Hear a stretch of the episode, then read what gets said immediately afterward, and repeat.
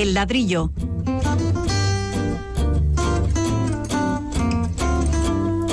El programa divulgativo de Radio Vitoria dedicado a la arquitectura y el urbanismo.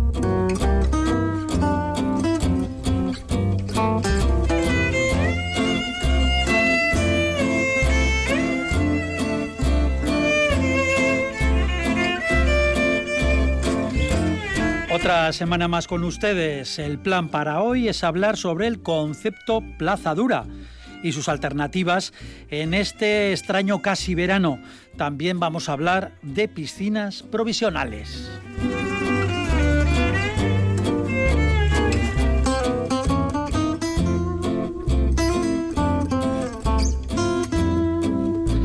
Nuestro invitado responderá a la pregunta de si vuelve la burbuja inmobiliaria a raíz de los proyectos de ley del suelo que se preparan en Andalucía y también en Madrid. Y tendremos más cosas, pero ahora insistir en que si desean participar en el programa tienen estas opciones, el correo electrónico el ladrillo el WhatsApp de Radio Vitoria 656 787 180 y el contestador de la emisora 945 01 25 50.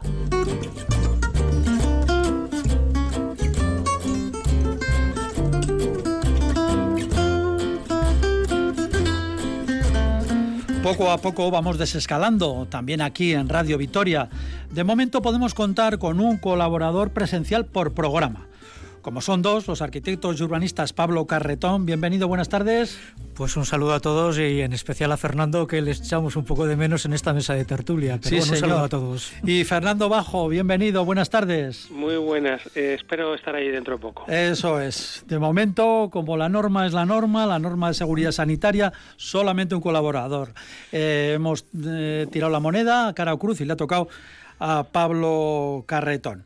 Fernando Bajo, pues el próximo día. Lo que pasa es que la moneda está trucada, como siempre. Se encarga del control de sonido Pachi Meave, les habla Paco Valderrama.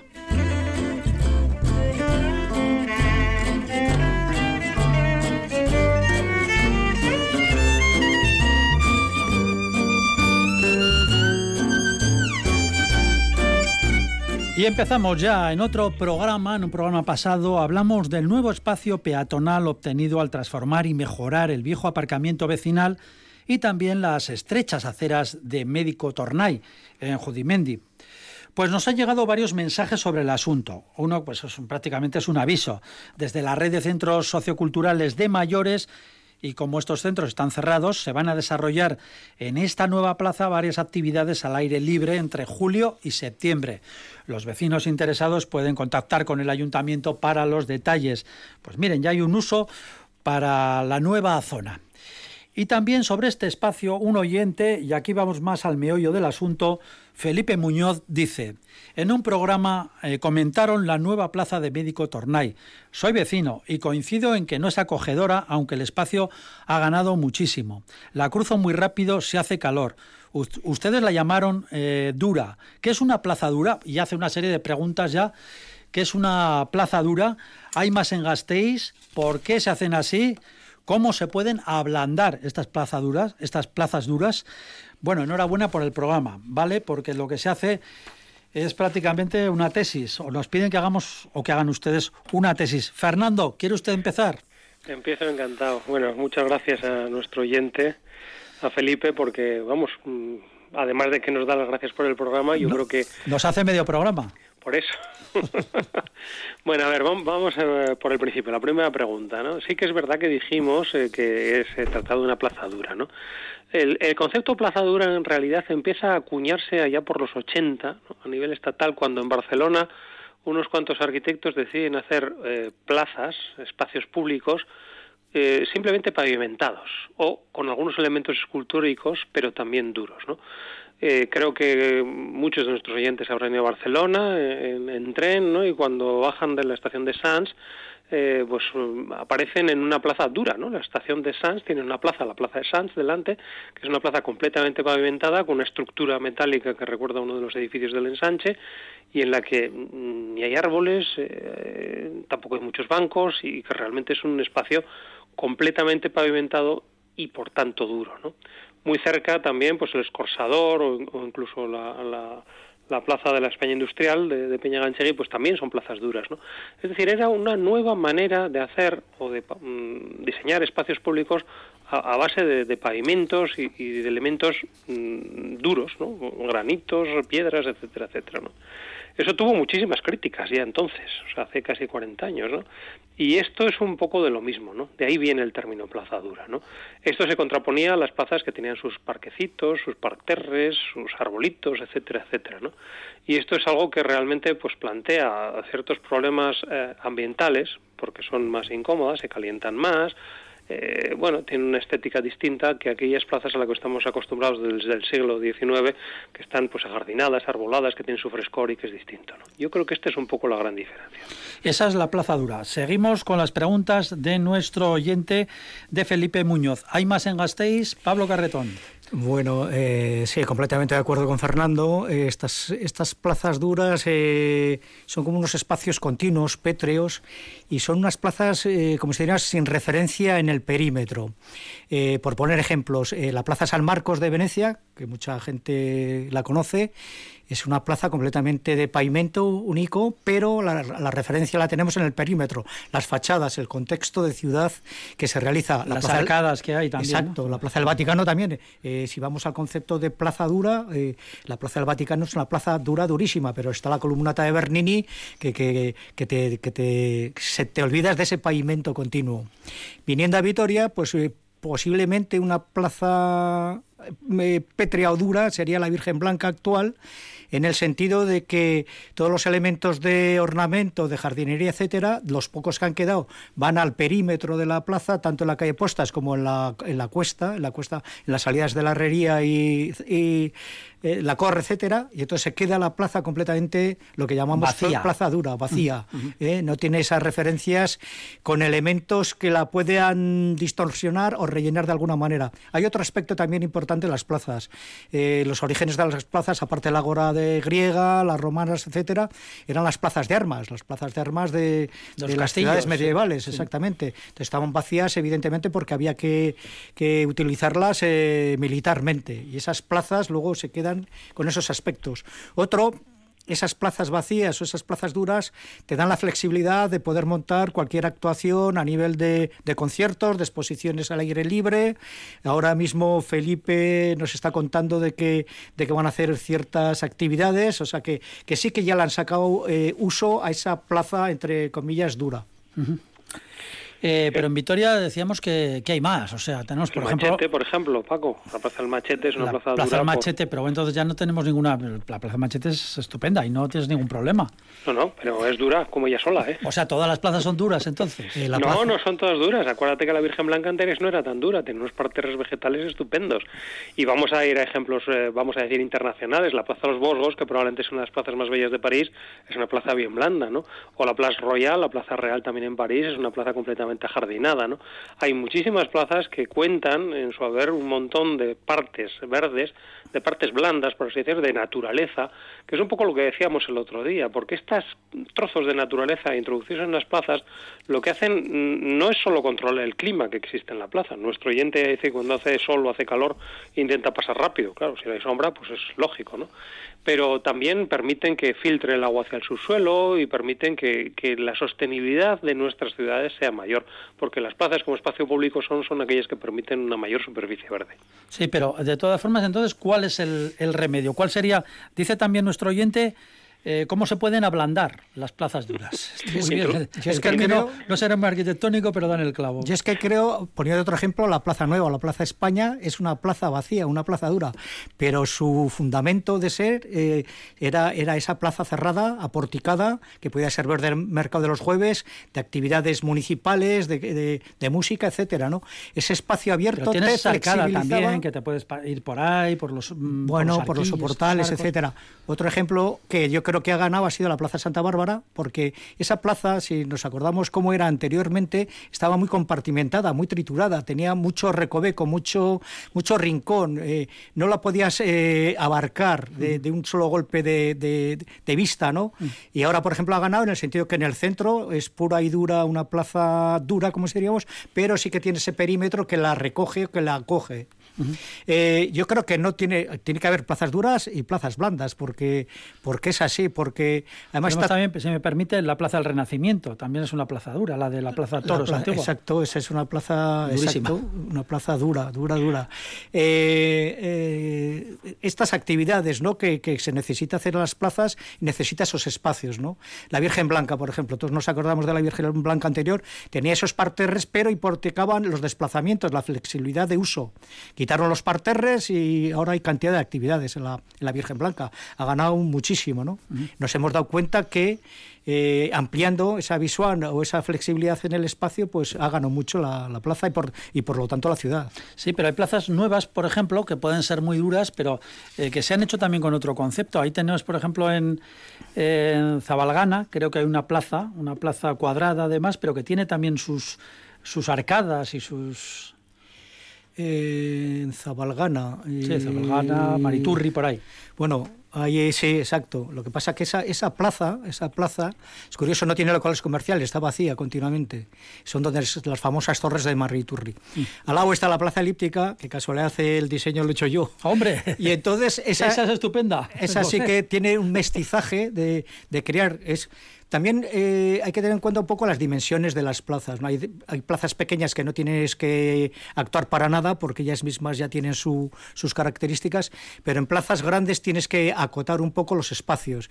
Y, por ejemplo, puedes hacer espacios de relación o espacios de bancos, de, acercamiento, de proximidad y otros espacios de juego más amplios, de verbenas, de conciertos, etcétera. ¿no? Ese mestizaje es el que le da a esa plaza esas complejidades que son ricas para, para realizar actividades. La plaza elíptica. Sí. La Plaza La Bastida. Plaza La Bastida. Fernando. Sí, y mira, yo fíjate, creo que... ¿Tiene usted, alguna plaza, por cierto? Porque aquí hay que tener plazas, ¿no? Eh, no, yo, yo, no tengo plazas. Vaya por Dios. De ningún tipo. Venga, Fernando.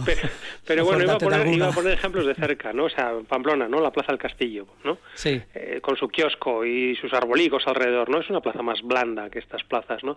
La Plaza Guipúzcoa, ¿no? Eh, Donosti también, ¿no? Una plaza también con sus, con sus árboles y con su jardín interior que se puede cruzar, etcétera, etcétera, ¿no? Son plazas blandas, ¿no? Yo creo que la principal diferencia si se introduce o no la naturaleza. Y yo creo que ese es el, concepto que distingue una plaza de una plaza blanda. ¿no? A mí, y, volviendo un poco a lo que decíamos la semana pasada, me sorprende que en una ciudad tan, tan sostenible, tan verde ¿no? como esta, eh, resulta que ahora pues las plazas sean duras y no blandas, ¿no? cuando realmente yo creo que esos son los ojos por los que respira la naturaleza que hay debajo de nuestros edificios. ¿no? Entonces, eh, bueno, era un poco lo que decíamos el otro día y me alegra mucho que Felipe esté un poco de acuerdo con nosotros también. ¿no? Yo creo que introducir la naturaleza dentro de la ciudad es uno de los grandes retos que tenemos de aquí a futuro. Y por tanto yo reclamo realmente la existencia de más plazas blandas. Pablo. Sí. Eh, es curioso porque la plaza esta de Médico Tornay es, es, un espacio completamente irregular, no es un espacio es triangular. Eh, he estado viendo un poco en planos, tiene 100 metros de longitud y luego tiene unas anchuras que van desde los 15 metros, muy estrecho, muy angosto, hasta los 30 metros en su parte este. Entonces está como muy articulada, muy, muy, muy, descompuesta. Y la intervención, pues eh, sí que tiene unos árboles, pero, pero lo que hablábamos también el lunes pasado, faltan igual unos elementos de sombra o algún elemento que la, que la, que la haga más confortable, ¿no? Eso quizás sí, pero bueno, de todas formas, en la plaza tal como está la define también el espacio disponible. Eh, no puedes tirar bloques de viviendas, esto es complicado porque es así, ¿no? qué? Sí, sí, es, es, lo que, es lo que hay. El perímetro no puedes moverlo y tienes que jugar con estas irregularidades que son al final dos, dos espacios residuales triangulares en, las, en los fondos de, estas, de estos edificios. También investigando un poco es curioso porque eh, la calle, eh, si me oyen alguien del barrio, la calle Condado de Treviño salía a Benito, a Benito Guinea. Y el urbanismo a la carta que se, que se hizo en aquella época cerró completamente esa salida. Entonces, hay que dar también un rincón un poco residual que hubiese ganado en riqueza espacial esa continuidad hasta Benito Guinea de la calle Condado de Treviño. ¿Cómo son nuestros colaboradores? Bien, que, que, que empollados y estudiados.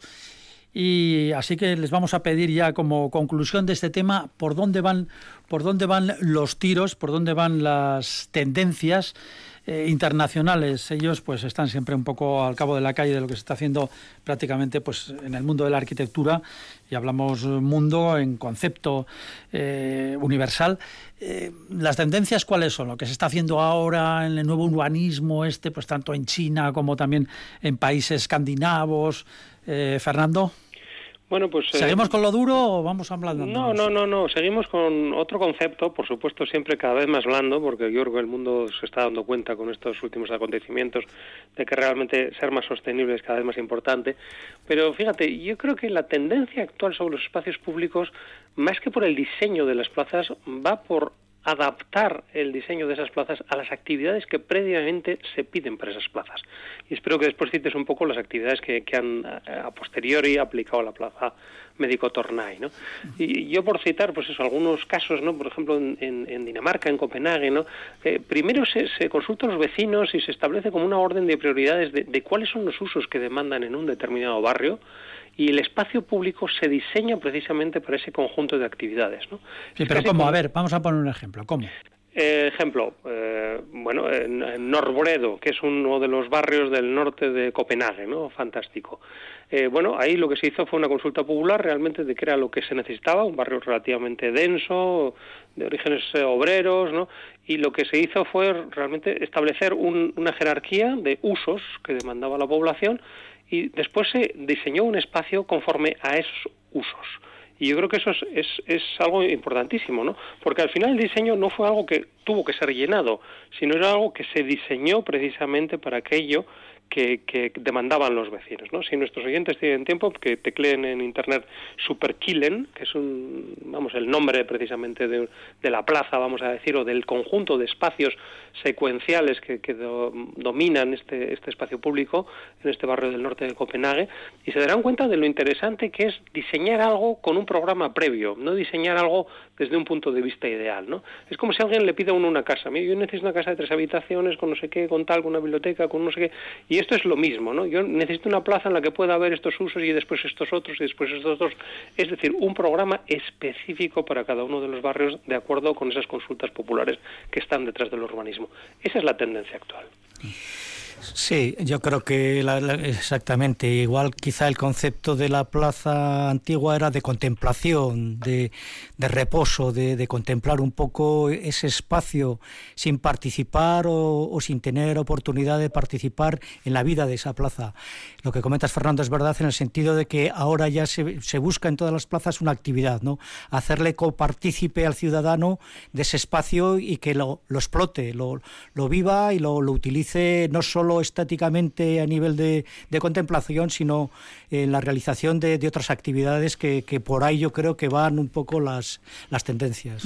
Bueno, menos mal que se han abierto las terrazas y eso da mucha vida a las plazas, sean duras o sean blandas. Y eso pues tiene, tiene su importancia. Si tiene sitio, porque si tiene bien, mejor que no haya sitio. Es lo mismo. Da que haya sitio para todos, pero que haya buenas terrazas para dar vidilla y bueno, para alegrarnos un poco la vida que falta nos está haciendo. Cambiamos de tema, llega el calor. Bueno, llegará, porque vaya tiempo tenemos. Esto parece, bueno, más bien el otoño. Pero suponiendo que va a llegar el calor, la pandemia y las medidas de prevención de contagios, pues como sabemos, afectan a playas, a piscinas, así que no pocos o bastantes personas o familias se decantan por la opción de las piscinas plegables o hinchables, hay que tener espacio, claro. Pero la cosa no es tan fácil. Técnicos y arquitectos, aparejadores, están advirtiendo en muchas comunidades autónomas. Hay que tener cuidado. No se puede poner en cualquier sitio. Es decir, si usted tiene una terraza hermosa, no puede plantarse ahí una, una piscina plegable así como así, o una hinchable grande, porque eso pesa lo suyo. Exactamente tienes que estudiar y tener mucha precaución donde colocas estos elementos de piscina. ver, si tienes jardín, si tienes suelo, si tienes una terraza en el terreno, pues bueno, eso lo, lo que puede hacer es reventar y que te ponga todo de agua. Eso, exactamente, eso lo aguanta todo. El cambio es cuando quieres ponerla en un elemento de techo, de forjado, de estructura dentro del edificio. Eh, al construir los edificios siempre hay, a nivel estructural hay que tener en cuenta lo que llamamos las sobrecargas, las sobrecargas de uso. Y son distintos, por ejemplo, las sobrecargas de uso en un centro escolar, en unas tribunas de un campo de fútbol o en unas viviendas. Cada una tiene eh, distintos sobrecargas de uso. Esas, sobrecargas de uso, por ejemplo, para vivienda se contempla con unos márgenes un poco de garantías para que, para que eso funcione. Y luego también hay unas, eh, otras, otros coeficientes de minoración de, de, cómo funciona una estructura. ¿no? Si una estructura está calculada a 100, se le hace que, que trabaje a 80 exclusivamente, ¿no? para que esos esfuerzos... Un margen de seguridad, Exactamente, esos márgenes de...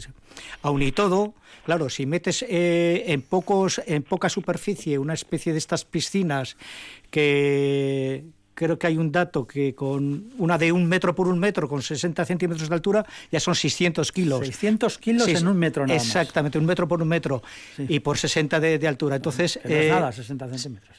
Nada, que no, no es nada, es, para, es, para es, rodillas, es muy poco, exacto.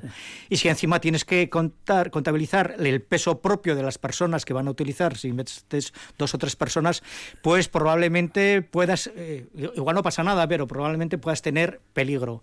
Eh, lo más conveniente... Es posible que acabes en el piso de abajo con la piscina, el agua es, y la familia. Exacto, que, que haya algo de rotura o eh, yo vamos lo que eh, aconsejo es que, que, vaya un técnico, un técnico competente que, que vea las características de la piscina a instalar, y vea los pesos, vea un poco las características en el proyecto, en el archivo municipal o donde sea, las características de ese edificio y ver si puede o no puede, o, o incluso puede repartir el peso haciendo unas traviesas más largas, no sé. Sí, porque está pasando un poco como con las mascarillas o las bicicletas estáticas. Ahora mismo está casi casi eh, colapsado el mercado de piscinillas hinchables porque está comprando todo el mundo como loco. Entonces, no sé, Fernando.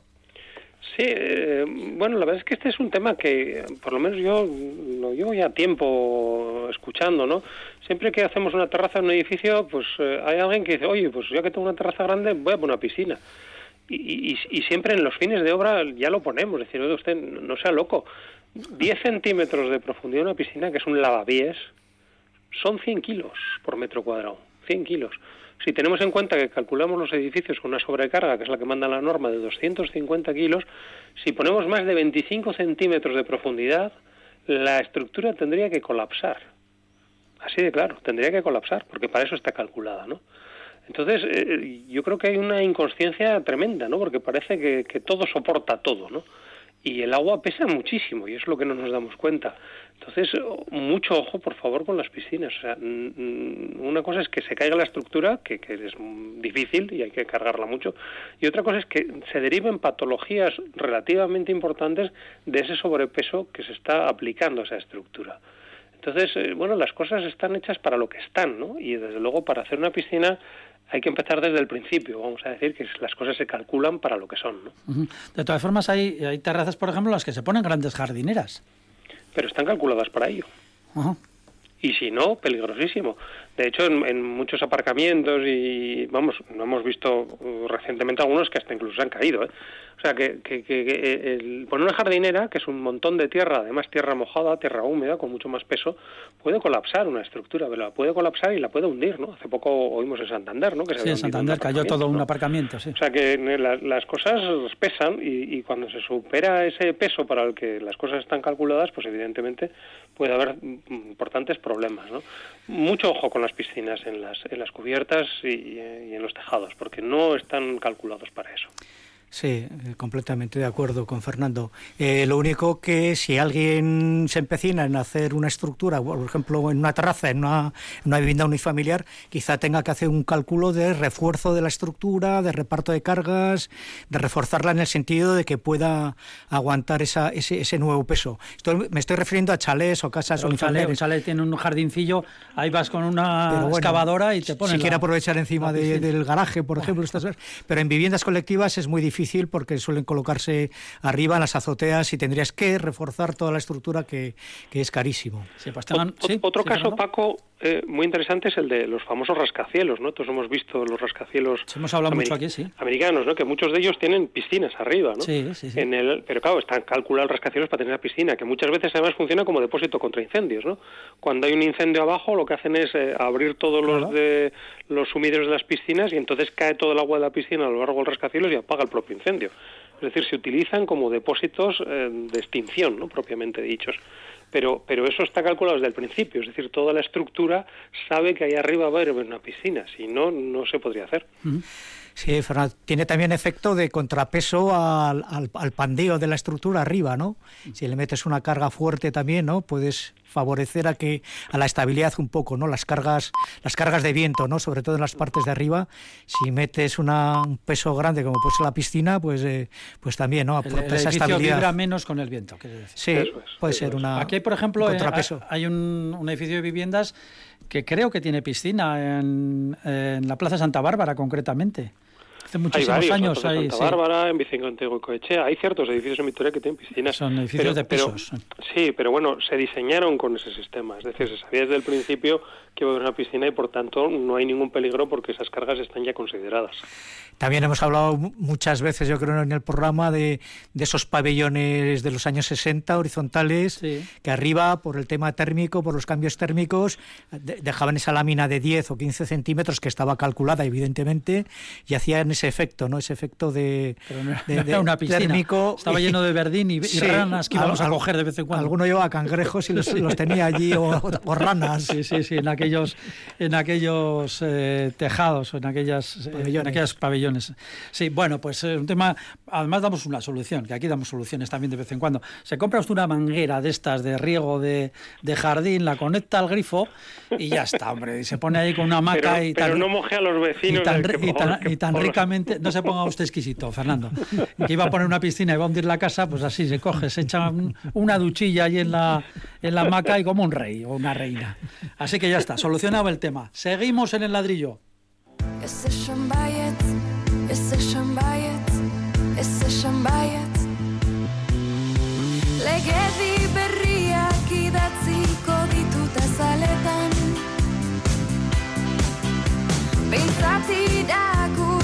corazón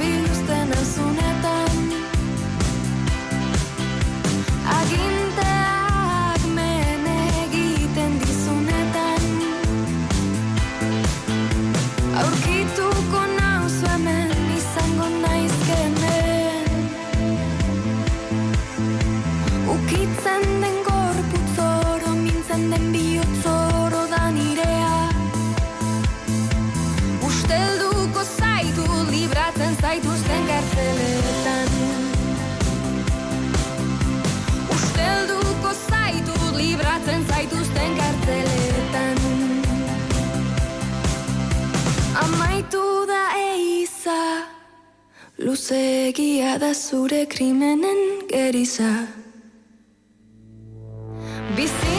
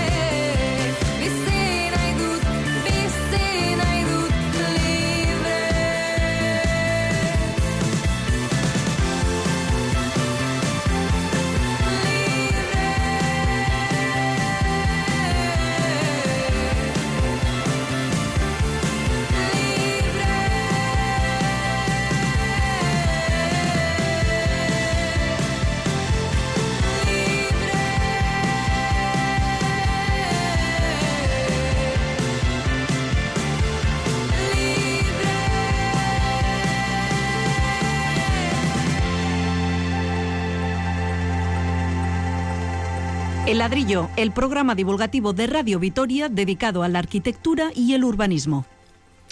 Pues aquí estamos, seguimos en el ladrillo, en plena crisis sanitaria y económica por el coronavirus. Pues la verdad, no estamos para recordar la anterior, cuyas consecuencias se fundan con la pandemia. Nos estamos refiriendo a la crisis financiera de 2008 que tuvo una peculiaridad muy importante, la famosa burbuja inmobiliaria, la crisis del ladrillo. ¿Y por qué la citamos ahora? Bueno, porque ocurre que la Junta de Andalucía tiene preparada una nueva ley del suelo muy parecida a la de José María Aznar de 1998 que fue el germen de la burbuja inmobiliaria. En esencia, viene a decir que se puede urbanizar cualquier terreno que no, que no, esté especialmente protegido, lo que deja sin duda mucho margen para que otra vez un urbanismo masivo y sin apenas control, pues eh, se haga con todo, con toda la situación.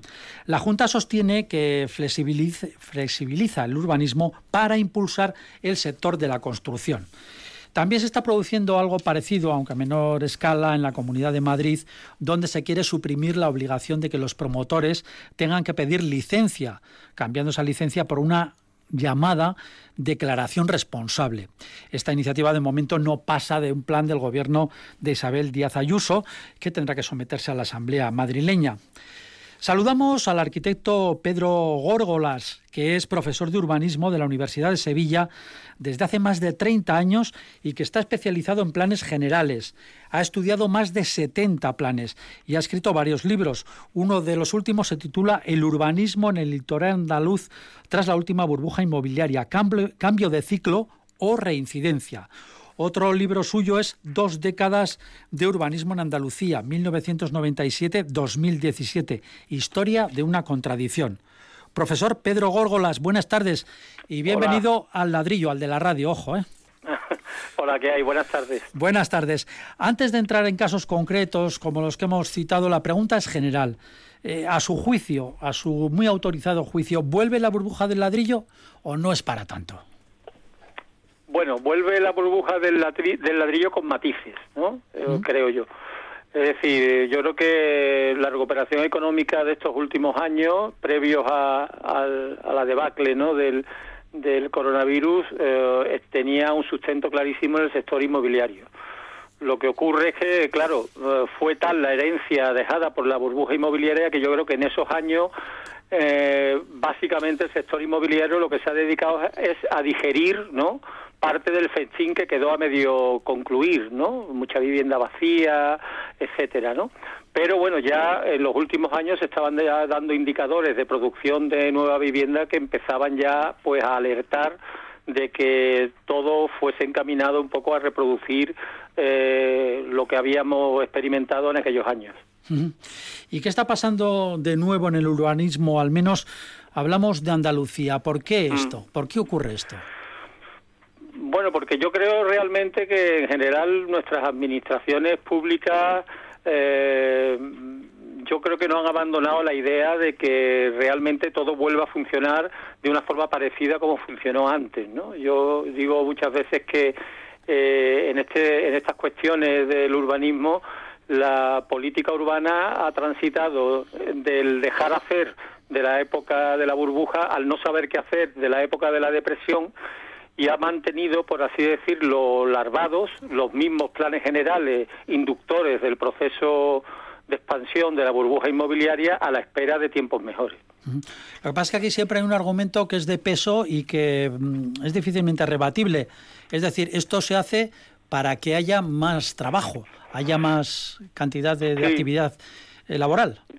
Hombre, eso tiene una parte, por así decirlo, que que, la evidencia lo dice, ¿no? O sea, nuestros nichos de empleo más importantes son la construcción y eh, el turismo, ¿no? Que también es un sector muy anexado a la, a la actividad eh, inmobiliaria, ¿no? Y yo creo que eso es un, por así decirlo, no sé si es un mal endémico o es una característica que define la trayectoria dependiente eh, en términos económicos y en términos de empleo de España pues yo creo que desde el tardofranquismo, ¿no? Desde los años 60 del siglo pasado.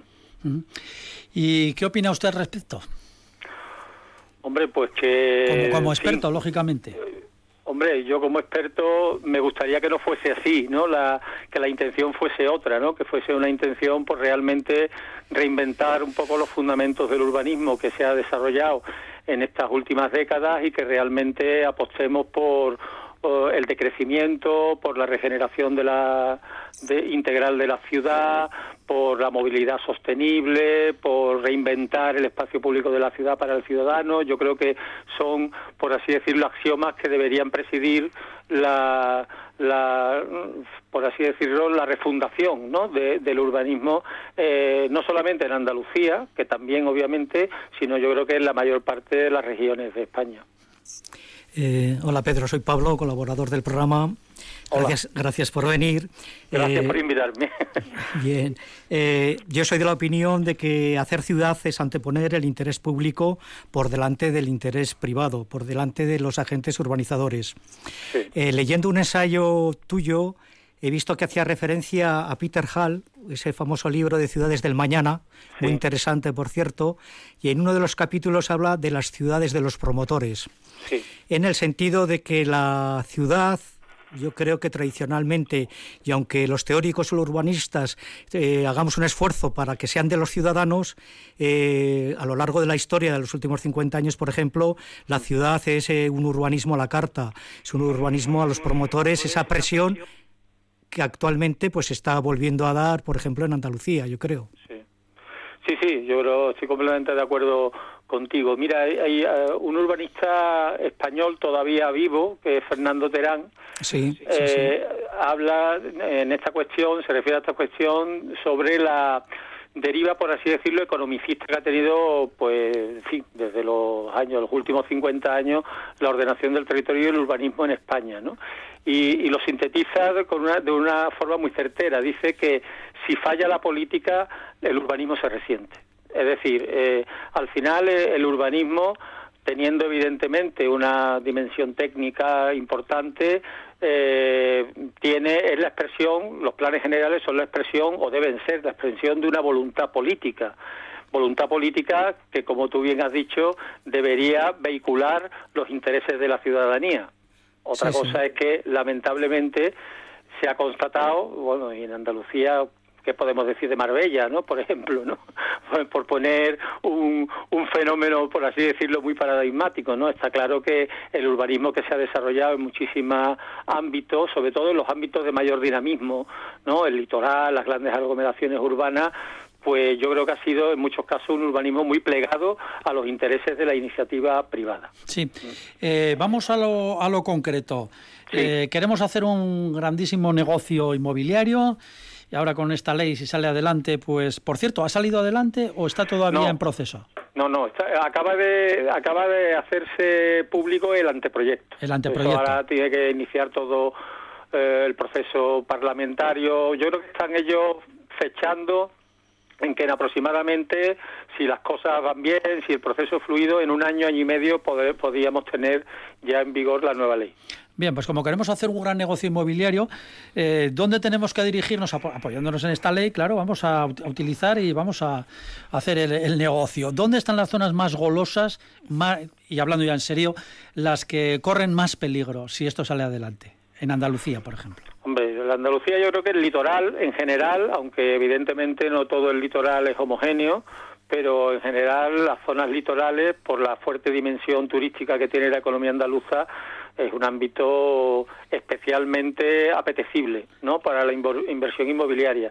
Y después obviamente también pues las grandes áreas metropolitanas no o sea Sevilla pues evidentemente tiene también un factor de atención importante pero bueno también podríamos hablar de Málaga que también es litoral. O sea Málaga en Málaga confluyen un poco los dos los dos factores su condición metropolitana de gran foco de, de actividad y también su condición litoral pero evidentemente eh, la, la, zona litoral, hombre, si, tuviésemos que significar dentro del litoral andaluz un ámbito especialmente idóneo, yo creo que sigue siendo, y lo sigue siendo desde hace muchísimas décadas, la Costa del Sol. La Costa del Sol. Fernando. Oye, Pedro, una, una pregunta que tenía que hacer. Ya que estamos hablando del litoral y, y un poco más allá de la propia ley, ¿Tú sabes o podrías aventurar cómo arreglar el desastre que hemos hecho con nuestro litoral, vamos a decir, mediterráneo atlántico? Hombre, eh, el problema es, la irreversibilidad ya de muchos procesos, ¿no? Eso es evidente. Lo que está, lo que ha sido ya ocupado, urbanizado y, por consiguiente las condiciones originales, no naturales, paisajísticas, han sido ya perturbadas. Mm, es complicado dar paso atrás, pero evidentemente todavía existen muchas posibilidades de por lo menos no seguir alentando el proceso, ¿no? De atemperarlo, de promover decrecimiento, de recualificar eh, determinados espacios, de impedir, ¿no? La, la, ocupación masiva del frente litoral, intentando mantener, ¿no? Algunos vacíos que existen, ¿no? Y que permitirán eh, conectar el, el, litoral con el interior a nivel ecológico y a nivel ambiental, etcétera, ¿no? Yo creo que, que, que sí, que hay mucho por hacer, ¿no? Pero también te digo que es complicado, ¿eh? O sea, que, cuando desde un plan general intentas apostar por una línea de actuación en ese sentido, mm, suele haber bastante recelo, cuando no rechazo frontal por parte de las autoridades públicas. ¿eh? Y, es, por lo que dice Terán, porque no tenemos unos responsables políticos a la altura. Claro, yo creo que que la, política está muy subsumida en, eh, la economía, ¿no? Y, todo se rige por las cuestiones económicas, ¿no? Y claro, eh, yo creo que, que eso es un problema que, en fin, no sé si será eh, posible, eh, espero que sí, ¿no? Porque yo creo que de todas maneras la situación a la que nos abocamos, cambio climático, etcétera, mm, llegará un momento en que habrá que invertir un poco estas inercias, ¿no? Sí. Profesor, eh, brevemente ha hablado usted de irreversibilidad. ¿Qué ocurre con las con las viviendas ilegales que se han construido oh. por la costa y que hay pues hay muchos sitios también ahí en el norte, ¿eh? Sí, sí, pero yo sé, sé que en el norte la comunidad valenciana también tiene un proceso importante. Mm, seguramente hay procesos que tienen más tintes históricos ¿no? que tradicionales, como por ejemplo en Galicia, pero yo creo que Andalucía es uno de los, de los ejemplos paradigmáticos. Aquí tenemos un problema importantísimo con las viviendas irregulares, ¿no? Fíjate, te puedo dar datos, ¿no? En fin, las cifras bailan porque realmente tasar el, el problema es complicado, ¿no? Pero hay estudios, se hizo un estudio desde mi departamento hace unos años eh, sobre, le, llamamos el urbanismo de la no ciudad, ¿no? Eh, para analizar este proceso y concluimos, pues, en fin, con, una cierta horquilla que podría haber en Andalucía entre 200 y 300 mil viviendas eh, irregulares que se han, han ocupado suelo rústico, ¿no? 300.000, sin ningún tipo de, de respetar normativa, me refiero, ¿no? Claro. Nada, suelo rústico. Sí, como decimos, como decimos por aquí humorísticamente, tienen menos papeles que un gato montés. Ahí está. ¿Sabes? mira, hay, un municipio concreto que, bueno, dentro de la problemática, que es Chiclana de la Frontera. Chiclana de la Frontera está en el litoral de Cádiz, eh, muy cercano a, la capital, a Cádiz, y en Chiclana de la Frontera, lo que ha ocupado, el territorio ocupado por las viviendas irregulares, eh, alcanza una superficie de 2.600 hectáreas, es decir, 26 millones de metros cuadrados, ¿vale? Bien, dicho así, pues bueno, cualquier oyente del programa dirá, bueno, pues no sé, 2.600 hectáreas, en fin, como si me habla en chino este hombre, ¿no? ¿Qué significa eso? Bueno, pues poner, por poner un ejemplo comparativo, la ciudad que está justo al lado de Chiclana se llama San Fernando, es una ciudad de aproximadamente 100.000 habitantes. Bueno, pues bueno, la ciudad de San Fernando, donde viven 100.000 habitantes, ocupa 8 millones de metros cuadrados. Es decir, lo ocupado irregularmente por Chiclana es más de tres veces mayor. De la extensión de una ciudad de 100.000 habitantes. Madre mía, madre mía. Sí, pues... Eh, y además nos ha tocado hacer el plan general de Chiclana, ¿eh? o sea que, que, conozco de primera mano lo que estoy diciendo. Eso más que un plan es una pesadilla. Eso te aseguro. O sea, nosotros, eh, nuestra, vamos, yo colaboro con una consultora que se llama Territorio y Ciudad y bueno, pues básicamente nos hemos dedicado, como, como has comentado en, al presentarme, a planeamiento general, ¿no? Así entre planes que, que hemos elaborado, pues por ejemplo Sevilla, el plan general de Sevilla eh, estuvimos nosotros en la formulación, este plan general de Chiclana y el plan general de Marbella de la época post-Gil. O sea que, que, en ese sentido eh, hemos tenido que, que, que, confrontarnos con bastantes pesadillas. ¿no? todavía, todavía estarán jugando las lágrimas. Sí, sí, bueno, en fin, esos dos, esos dos eh, municipios son dos ejemplos de dos situaciones complejísimas de abordar el caso de Marbella es otro, ¿no? La problemática es otra, pero también es una problemática de irregularidades. Lo que pasa es que son irregularidades, por así decirlo, institucional, institucionalizadas, sistémicas. Fue el propio ayuntamiento el que promovió esas irregularidades y el caso, el caso de Chiclana ha sido el caso de mirar para otro lado, ¿no? Eso es muy típico de, de, las administraciones, sobre todo locales, ¿no? Eh, eh, en fin, es un poco la técnica del avestruz, ¿no? La mejor forma de, de, no ver un problema, pues, es mirar para otro lado. Y entonces, a fuerza de mirar para otro lado, pues claro, al cabo de dos, tres décadas, pues la problemática que se ha generado ya adquiere unos tintes, en cierto modo, dramáticos. ¿Y, cómo se enfoca el arreglar esos problemas, o por lo menos intentar enmendarlos de alguna manera? ¿Cómo, cómo, cómo lo hacéis? Hombre, fin, hay cuestiones de técnica urbanística que creo yo que es importante, pero bueno, fundamentalmente en primer lugar, yo creo que hay una, porque claro, ante este problema, hay, hay muchas opiniones distintas. Una es la, la, opinión de la extirpación. No, no, eso hay que extirparlo. Claro, eso, vamos, por lo menos la experiencia que tengo es prácticamente imposible, ¿no? En el, en el caso de Chiclana, en esas 26 millones de metros cuadrados, están viviendo hoy en día prácticamente el 40% de la población censada en Chiclana. Claro, la extirpación, el derribo, la demolición es muy muy complicado a no ser que sean que los hay también, pues viviendas que están en zonas de especial protección o de especial peligro, ¿no? De especial riesgo, como son las zonas inundables, ¿no? Entonces, eso pues buscar soluciones urbanísticas que traten de regularizar la, la, situación y de dotarle de una cierta cualificación, ¿no? Porque claro, el problema de esos espacios es que imagínate, ¿no? En esas urbanizaciones no hay nada que no sea vivienda, además vivienda unifamiliar, no hay servicios de proximidad, no hay equipamiento, no hay zonas verdes, eh, no hay transporte público, eh, no hay nada que no sea vivienda, ¿no?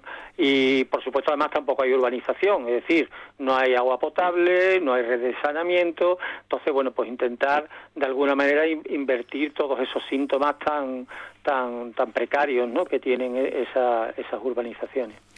Pero siempre encontramos un rechazo frontal frontal, que es el enclavado. El enclavado no le parece mal que se le doten de, de, infraestructura, que se le doten de equipamiento, de espacios verdes, lo que no quiere es sufragar los costes que supone eso. Eh, Terminamos ya, sí. Pedro, Pedro, quería comentarte un poco, volviendo a la ley, aquí en el País Vasco tenemos las, las DOT, ¿no? las Directrices de Ordenación del Territorio, vosotros tenéis el POTA, el Plan de Ordenación Territorial de Andalucía, eh, parece que unos aspectos eh, un poco críticos son el aumento de población, que está un 30%, y luego la ocupación de suelo, que es hasta un 40%. Dos preguntas que van, y nosotros tenemos la cuantificación residencial. Por una parte, ¿qué dice Europa con respecto a estos crecimientos?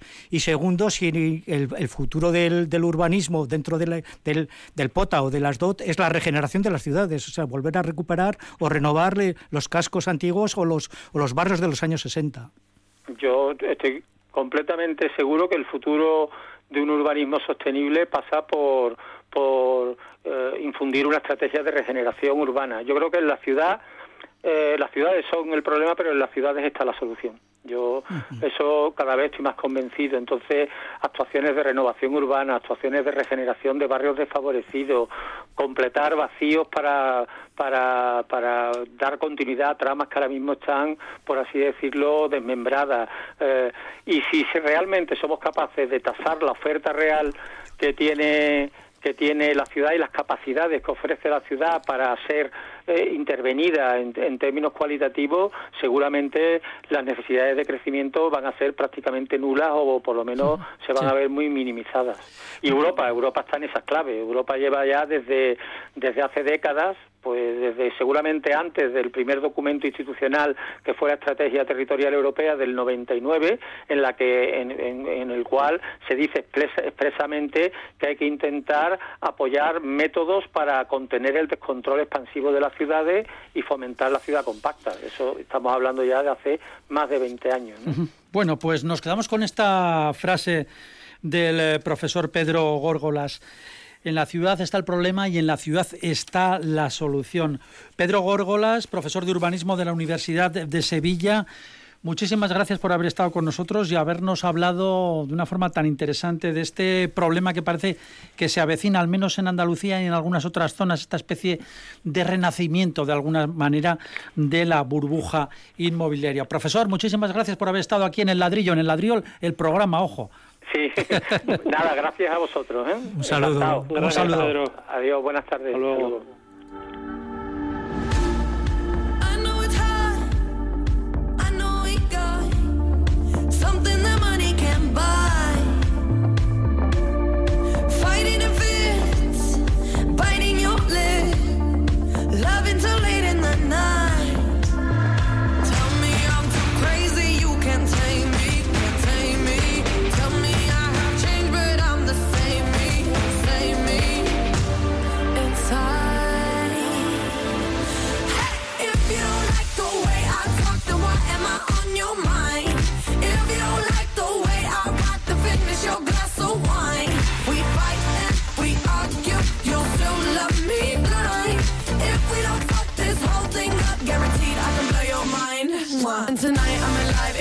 dollar sign, guaranteed I can play your mind. Tonight I'm alive in a dollar sign, guaranteed I can play your mind.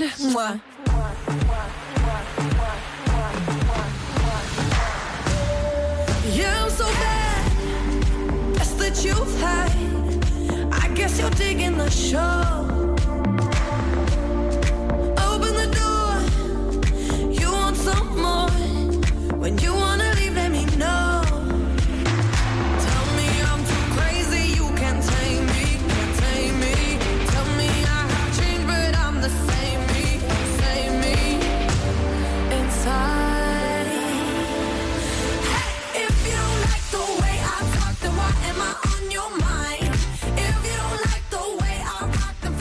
El ladrillo, el programa divulgativo de Radio Vitoria dedicado a la arquitectura y el urbanismo. Y bueno, pues nos quedan ya unos poquitos minutos, podemos comentar ya con nuestros colaboradores esta entrevista con el profesor Pedro Górgolas. Eh, estremecido, Fernando, un poquito por este posible resurgir de la burbuja inmobiliaria. Fíjate que lo que estaba pensando es que el ladrillo y todos, ¿no? todos los ladrillos, son una forma sencilla de activar la economía. Y yo creo que el gran peligro detrás de esta mm, pandemia del mundo posvírico que hablamos, ¿no? Es que el ladrillo vuelva a ser eh, el salvavidas, ¿no? Y esto es, esto es letal, ¿no? porque fíjate que habíamos aprendido que lo del desparrame inmobiliario era una locura y parece que ahora pues todas las nuevas leyes van en función de este mismo sistema. ¿no? Eso parece, bueno, por lo menos en algunas zonas. De momento aquí eh, nos salvamos de esto. Sí, pero fíjate que Madrid y Andalucía, que son dos comunidades importantísimas, ya están pendientes de este asunto, ¿no? A mí lo que me da pena es eso, ¿no? Que siempre es recurrir al, método más fácil, más sencillo de reactivar las cuestiones y no nos damos cuenta que en el fondo también esta pandemia y todo esto ha venido precisamente por esto, ¿no? Por ocupar hábitats que no nos corresponden, por un crecimiento desmesurado. Eh, es que es la pescadilla que se muerde la cola, ¿no? Yo creo que no terminamos de aprender. Eh, sí, eh, refiriéndonos a la famosa ley de Aznar del suelo, decía que todo es urbanizable a menos que esté protegido.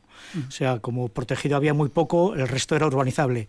Esta ley hizo muchísimo daño al territorio, a las ciudades, bueno, pero económicamente al principio funcionó, fue todo una, una Pero ha dejado un caos de calles, de saneamiento, de infraestructuras, de movilidad, o sea, es un caos total. Prueba de ello que muchos expertos urbanistas eh, la han denostado y la han, vilipendiado. Ha sido una, una, ley completamente maligna y contraproducente para los desarrollos urbanos.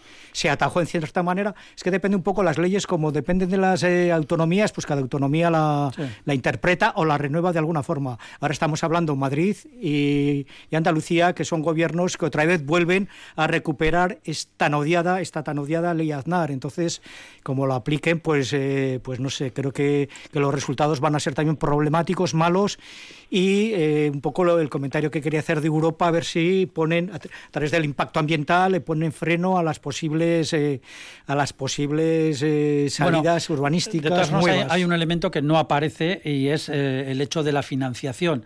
Es decir, no están metidos ahora mismo pues los grandes bancos en operaciones como las que estuvieron metidos durante la, burbuja inmobiliaria. Esto puede ser también un poco garantía ¿no? de que la cosa no se desmadre hasta límites eh, tremendos y absolutamente incontrolables.